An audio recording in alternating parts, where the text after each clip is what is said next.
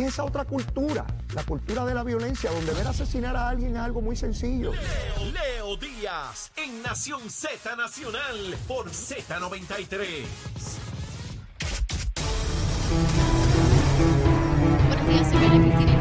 Nación Z Nacional de los titulares. El Departamento de Asuntos del Consumidor multó a 26 establecimientos por violaciones a las órdenes vigentes que congelan precios en unos casos y los márgenes de ganancia en otros, así como por otras infracciones. Y de otra parte, el gobierno informó ayer que evaluaciones preliminares muestran que el huracán Fiona dañó el 50% de las líneas de transmisión de los alimentadores de distribución de la isla, donde cientos de miles de personas siguen sin el servicio de electricidad y agua potable. Mientras varios alcaldes del suroeste tildaron de acto criminal y discriminatorio la inacción del gobierno central para obligar a la empresa Luma Energy a que responda con urgencia a la energización de la zona más devastada por Fiona. Y en temas internacionales, el presidente ucraniano Volodymyr Zelensky convocó hoy a una reunión del Consejo de Seguridad Nacional y Defensa de la que podrían salir nuevos anuncios tras la decisión de Rusia de adherir a su territorio cuatro regiones ocupadas del este de Ucrania. Para Nación Z Nacional, les informó Carla Cristina. Les espero mi próxima intervención aquí en Z93. Hablándole claro al pueblo. Nación Z Nacional, soy Leo Díaz. Buenos días a todos. Leo Díaz en Nación Z Nacional por la Z. Y continuamos aquí en Nación Z Nacional, mis amigos, contentos, eh, compartiendo con todos ustedes. Y tenemos en línea telefónica a Enrique Borkers, jefe de informática del gobierno de Puerto Rico. Para mí este es el hombre clave aquí para tener la tecnología al día. Enrique, saludos, buen día, ¿cómo estás? Buenos días, Leo, y buenos días a todos que nos escuchan en la mañana de hoy con mucha energía. Gracias. Gracias por acceder a, a la llamada. Sé que te llamé a último momento y sé que estás ahorrado dándole seguimiento a la actualización de todos los sistemas y tener la información de último minuto de cada dependencia de gobierno y todo lo que se está haciendo para levantar eh, a Puerto Rico después del paso de Fiona. Eh, lo que pude mirar en la plataforma es que estamos en energía eléctrica en 83% y en agua en 92%. ¿Eso es lo correcto, Enrique? Eh, subimos subimos agua a 94%. ¿Ah, sí? Ya hay 1.248.075 clientes, subió tempranito a 94%. Ok. Y sí, en servicio eléctrico estamos en, en 83%. O sea que eh, vas a ver, inclusive, eh, Leo, añadimos en el portal una gráfica para que vayas viendo cómo ese crecimiento de, de, de clientes con servicio de energía eléctrica ha, ha estado ocurriendo a través de los días. ¿Eso se le añadió cuando? Eso se le añadió en estos pasados días, en los últimos eh, dos días, añadimos esa gráfica para que el- los ciudadanos puedan ver cómo ha ido ese progreso. Eh, Aquí, Lo- el, el área, por, por lo que veo en las gráficas y lo que se presenta en la plataforma, eh, eh, hay una relación directa, inequívoca, entre aquellos sectores que no han podido levantar eh, la energía eléctrica con la zona más devastada del suroeste de Puerto Rico. Eh, y, y eso es lo que veo cuando el área metropolitana, el área norte, el área este tienen unos porcientos de energía eléctrica elevadísimos, ya de abonados con servicios, pero sin embargo la región de Mayagüez y Ponce sí atrás. Así que hay una Sí, correlación sí, directa en eso. Sí, de- definitivamente ya estamos viendo como lo que es Arecibo, Caguas, Bayamón, San Juan, ya están por encima del ochenta y pico por ciento, particularmente San Juan y Bayamón ya están casi al 100, ¿verdad? Entre 95 y 99. Vieques y Culebra reportan que están obviamente en 100%. Entonces Mayagüez y Ponce eh, sí están, están eh, ¿verdad? Un poco más bajos, pero hemos visto como de, 3 por- de 0% que habían en varios días, pues creció a, a 50%, Ponce 64%, o sea que, que se está viendo esa, esa recuperación y se está viendo la recuperación eh, rápida. Estamos hablando que, que, que, ¿verdad? El área de Mayagüez y Ponce cogieron unos vientos terribles y las inundaciones fueron horribles, pero la recuperación ha sido bastante, ¿verdad? Bastante rápida. Eh, vemos vemos que ya en Mayagüez y Ponce pues ya hay 250, más o menos 250 mil abonados con luz. Vi eh, algunos pueblos que estaban en cero, donde ya el casco urbano tiene energía. Quiere decir que va avanzando ya, incluso en esas zonas tan afectadas, eh, eh, eh, el aumento en energía. Enrique, ¿hubo algo en recursos naturales en cuanto a sus sistemas de información? Da- dame detalles sobre eso. Mira, no, eso, eso fue una, una noticia que, ¿verdad? Que, que surgió ayer, pero no hubo hubo unos, ¿verdad? Unas fallas en, los servidores dado a un, un, ¿verdad? Un alto y bajo de voltaje, pero eso no no dañó, no dañó los discos, eh, la información está segura. O sea que la información, la información que yo leí y que fue vertida públicamente de que se había dañado servidores, que información había sido destruida, ¿eso no es cierto? No, eso, eso, eso no es cierto. Inclusive la secretaria de, de ¿verdad? recursos naturales y el departamento salieron, eh, ¿verdad? desmintieron la información, ofrecieron la información correcta eh, aquí la información está en servidores virtuales, hay unos resguardos necesarios, o sea que, que siguiendo lo que es la política pública de resguardo, pues, pues, pues los datos están, los datos están seguros. Y no solamente, no solamente para recursos naturales, lo que tú me estás describiendo eh, eh, están resguardados en todo el sistema, en todas las dependencias de gobierno.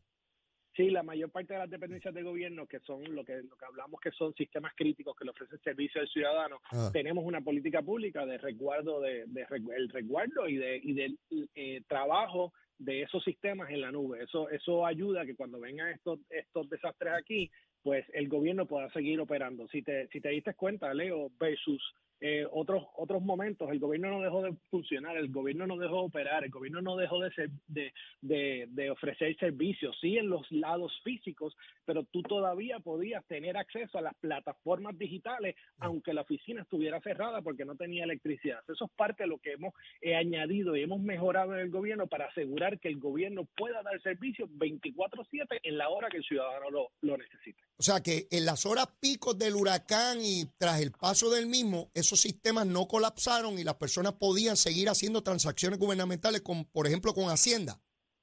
Correcto, así mismo esto, esto Leo. cuando, el paso, cuando, cuando el paso de María, para que los amigos tengan una idea de, de, cuánto se ha transformado eso. Una vez pasó María, ¿qué nivel de posibilidades tenían los ciudadanos de ese intercambio con agencias de gobierno no presencial? Cero, cero por ciento. O sea, que sí.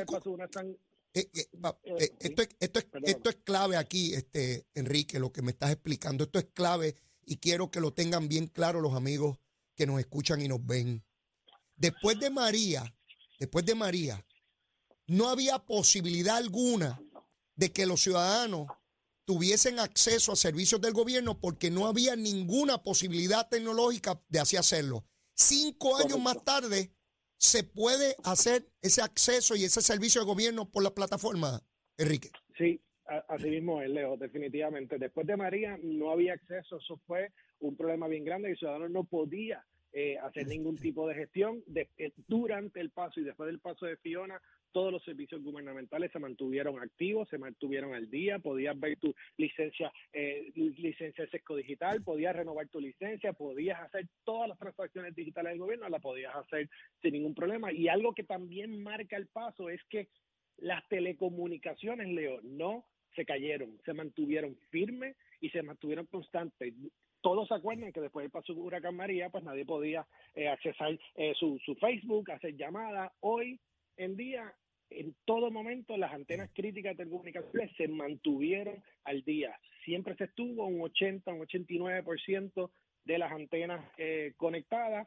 Eh, o sea que, que vemos como el gobierno ha hecho lo necesario para asegurar una resiliencia y asegurar una respuesta inmediata después de un eh, de paso de un huracán. La información para mantener actualizados los sistemas, particularmente la plataforma que brinda información sobre la la verdad, la reconstrucción de todo esto después del paso de Fiona, ¿ha fluido con normalidad? Ha fluido, ha fluido con normalidad. Hay unos, hay unos informes eh, automatizados que, que, se reciben, que es parte de lo que estamos haciendo, de que los sistemas se interconecten entre sí y ha fluido. Hay ciertas eh, informaciones que no se actualizan cada minuto, se actualizan cada cierto, cada cierto tiempo, pero toda la información más reciente siempre, siempre la van a tener en ese portal, preps preps.ps.gov y la idea es seguir utilizando estas plataformas para informar de forma transparente y continua las diferentes gestas del gobierno relacionado a información y relacionado a datos importantes que la ciudadanía necesita consumir y más en momentos de emergencia. Gracias, Enrique. Enrique Volkers. Gracias. Excelente día. Buenos días a todos. Buen fin de semana. Gracias, Enrique Volkers, el jefe de la informática del gobierno. Miren, miren qué interesante. Luego de María, no teníamos posibilidad de seguir interconectados con el gobierno y haciendo transacciones con el gobierno, particularmente y, un, un, departamento que es vital, departamento de Hacienda. Hoy en día, en medio del huracán, usted seguía en su computadora haciendo transacciones con el gobierno. Esos son avances dramáticos, producto de la experiencia de María y obviamente de personas capaces con el ingenio y la creatividad como Enrique Volker para traer esto. Yo, yo cuando veo cómo el Senado de Puerto Rico despachó el nombramiento de Enrique Volkers, que, también querían incluso desprestigiarlo, eh, y veo lo que este, este ciudadano, este ingeniero, ha logrado en tecnología en el gobierno de Puerto Rico es impresionante, impresionante. El que quiere trabajar, el que tiene la capacidad por cuestiones políticas, pues lo liquidan. Hoy podemos entrar, mire, por nuestro celular. El celular y el celular. Por el celular entramos y hacemos miles de transacciones con el gobierno de Puerto Rico gracias a esa tecnología y al ingenio y la creatividad. Esa misma plataforma donde usted busca toda esa información, Enrique Volkers la creó. No gastó un solo centavo del gobierno de Puerto Rico con el propio personal y los recursos del gobierno. Usted me va a decir que eso no es capacidad, que eso no es creatividad que eso no es tener vocación de servicio. Ciertamente lo es. Mire, el presidente de los Estados Unidos, Biden, aparentemente puede ser que llegue a Puerto Rico el lunes a visitar la isla como producto de, de este fenómeno atmosférico. Esa visita es importante. Toda visita, oíganme bien, es mi opinión, toda visita de funcionarios federales sean del Ejecutivo o del Legislativo, son importantes para Puerto Rico. Pero sobre todo, la visita del presidente de los Estados Unidos, sea demócrata o republicano, bajo condiciones extremas como las que vivimos hoy en Puerto Rico, son esenciales en todos los sentidos. Primero, porque le declaran a las agencias del Ejecutivo Federal, incluyendo a FEMA, el grado de urgencia y de atención que hay que prestarle a Puerto Rico. Pero sobre todo, aquellos que procuramos y exigimos la igualdad, se da cuenta en el continente, en los 50 estados, dónde está el presidente. Está en Puerto Rico. ¿Y dónde es Puerto Rico? En el Caribe. ¿Y qué es Puerto Rico? Ah, territorio de los Estados Unidos. ¿Y quién vive allí? Puertorriqueños ciudadanos americanos. ¿Y qué les pasó? Tuvieron un huracán. ¿Y, y qué pasó? Pues le devastó zona Ah, pero hace cinco años también tuvieron otro huracán que los devastó, pero también tuvieron terremotos y padecieron también de pandemia. A ah, ver acá, ¿y ellos tienen los recursos para atenderlos? No, porque aunque son ciudadanos americanos, no son un Estado. Y eso cobra conciencia más allá del liderato político y el liderato social de toda la nación, crea conciencia en cada ciudadano de a pie en cada uno de los 50 estados, porque de otra manera es muy difícil cobrar la atención de una jurisdicción de esa manera tan urgente y dramática que no sea con visitas fundamentales como la del presidente de los Estados Unidos. Claro que es importante la visita del presidente de los Estados Unidos aquí. Y por supuesto que tendremos la oportunidad de decirle una vez más, y si tenemos que decirlo seis millones de veces, lo decimos, que exigimos la igualdad y que ahora mismo el propio presidente de la Cámara, nuestro gran tatito, le explicamos al presidente, ¿viste el presidente? We tatito, we tatito. We tatito. Sí, tenemos un tatito. Y el presidente va a decir, ¿un tatito? Sí, no lo pronuncie mal, que parece otra cosa, es un tatito. Sí, que dice que es una cuesta empinada conseguir el Medicaid. Y el presidente le va a decir, claro, si no son estados. Si fueran estados, tendrían una cantidad que fija, igual que los demás estados, y no podrían discriminar contra ustedes.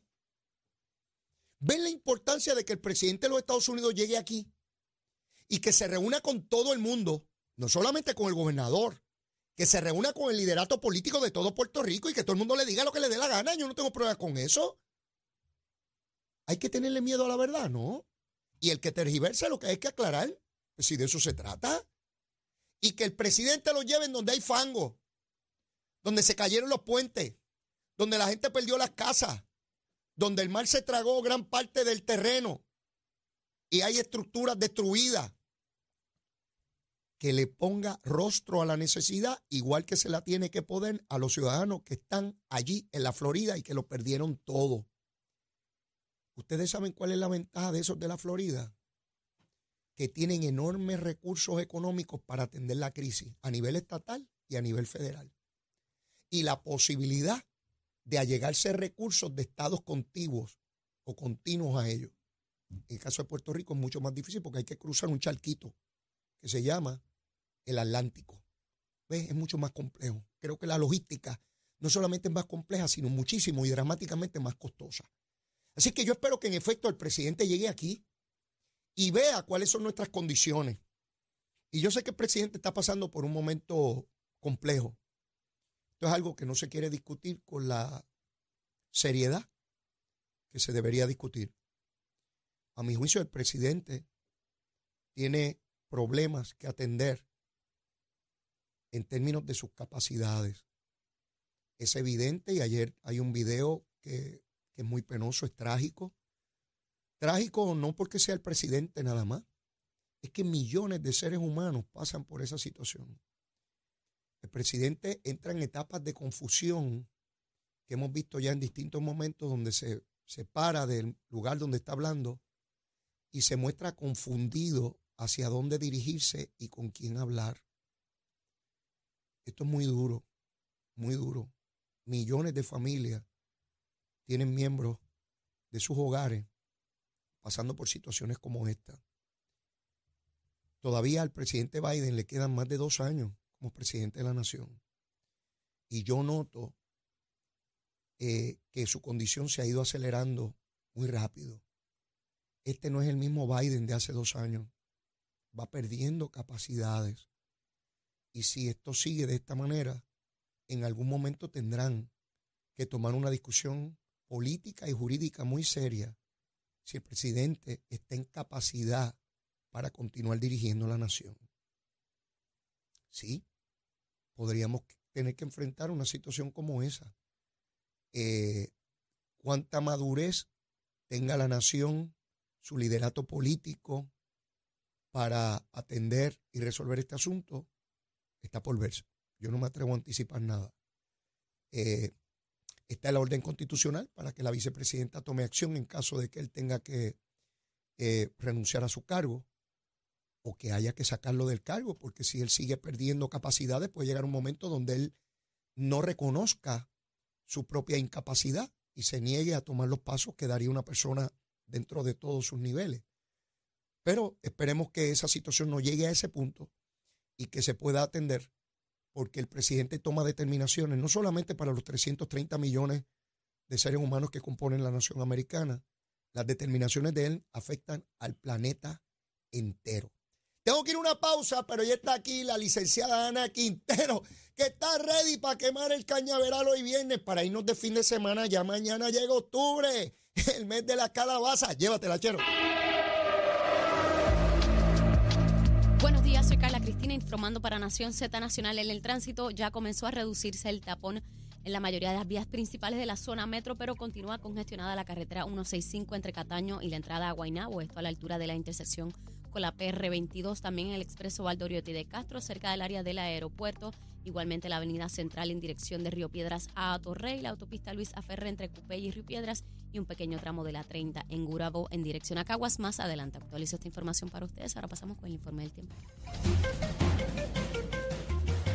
El Servicio Nacional de Meteorología nos informa que hoy tendremos un cielo mayormente despejado, excepto en las áreas del sur y sureste del país, donde en horas de la mañana pudiéramos observar algunos aguaceros. Ya durante la tarde la actividad de lluvia se moverá hacia el norte de la isla, con la posibilidad de tronadas fuertes y rayos frecuentes que pudieran provocar inundaciones urbanas y de riachuelos con las crecidas de los ríos, además de deslizamientos de terreno. Los vientos estarán mayormente del sur, moviéndose alrededor de 10 millas por hora con ráfagas más fuertes cerca de las tronadas, mientras que las temperaturas altas pudieran alcanzar los 90 grados en las áreas bajas y los 80 en las zonas más elevadas y se espera que la humedad aumente para mañana sábado y también el domingo con vientos continuando del sur. Más adelante les comparto el pronóstico marítimo para Nación Z Nacional. Les informó Carla Cristina. Les espero mi próxima intervención aquí en Z93. Llegó a Nación Z la oportunidad de convertirte en millonario. Muy buenos días, mis amigos de Nación Z. Yo soy Alvin Díaz y yo te del caballo Alvin Díaz. Alvin Díaz. Directamente del hipódromo camarero para Nación Z.